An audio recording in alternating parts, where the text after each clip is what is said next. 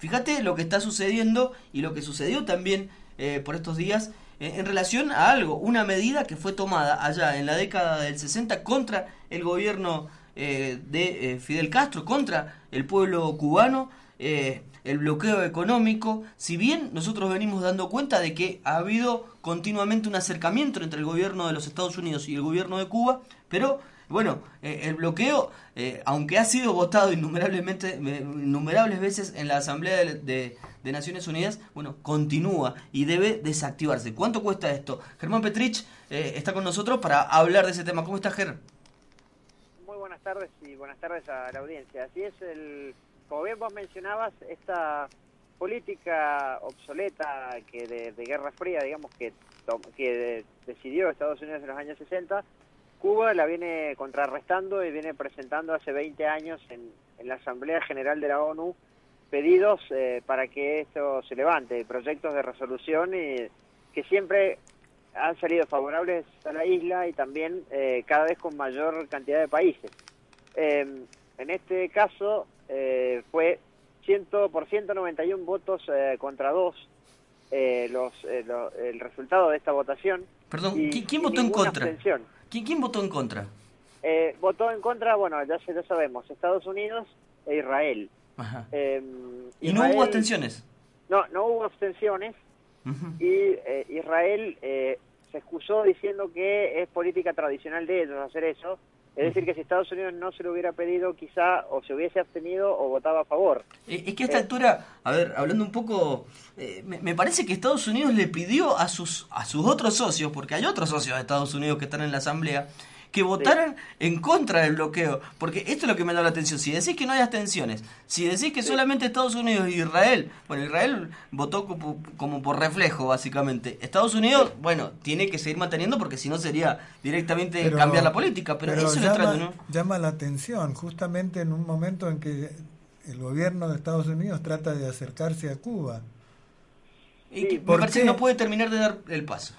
Sí, llama la atención, pero también hay, otro detalle eh, de, referido a las otras votaciones, es que antes, eh, por lo menos hasta la votación del año pasado, había tres países del Pacífico, Micronesia, Palau y las Islas Marshall, que eran tres islas chiquitas del Pacífico, que siempre o votaban a favor de Estados Unidos o se abstenían.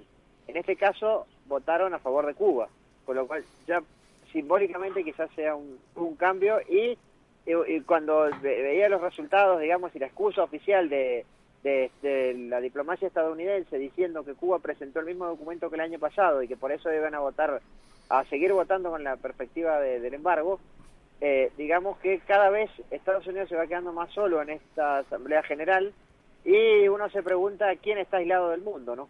Claro, por supuesto, pero repito, yo creo que acá hay algo algo extraño. A mí me parece que el mismo, porque hay muchos países, y cuando hablabas de países de la Micronesia, muchas veces están obligados a votar en bloque con los Estados Unidos. Y digo, eh, sabemos el poderío económico, militar que tiene los Estados Unidos y que cómo presiona eso y cómo juega en el contexto de las decisiones políticas.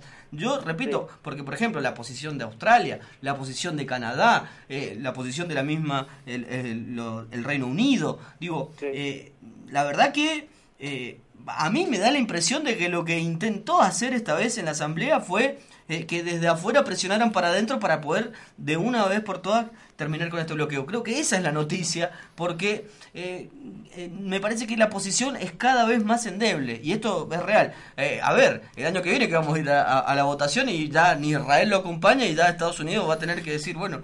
bueno, esperemos que el Congreso norteamericano ya haya levantado el bloqueo por eso, el año que viene. Yo creo que es un mensaje de la Asamblea del mismo Estados Unidos, promovido por los Estados Unidos de la Asamblea para el Congreso de los Estados Unidos. Así que bueno, bien, eh, a ver si termina alguna vez este bloqueo. Esperemos, y también yo creo que eso debe, debe suceder, según los analistas también, es que en Estados Unidos no el presidente no tiene todo el poder, digamos, absoluto, ¿no es cierto? Eh, existe lo que se llama la inercia en la política norteamericana, digamos, donde el Departamento de Estado piensa una cosa, el Departamento de Defensa piensa otra, y, tienen los diplomáticos que ya vienen desde hace un montón de años con las viejas este, políticas de Guerra Fría, ¿no?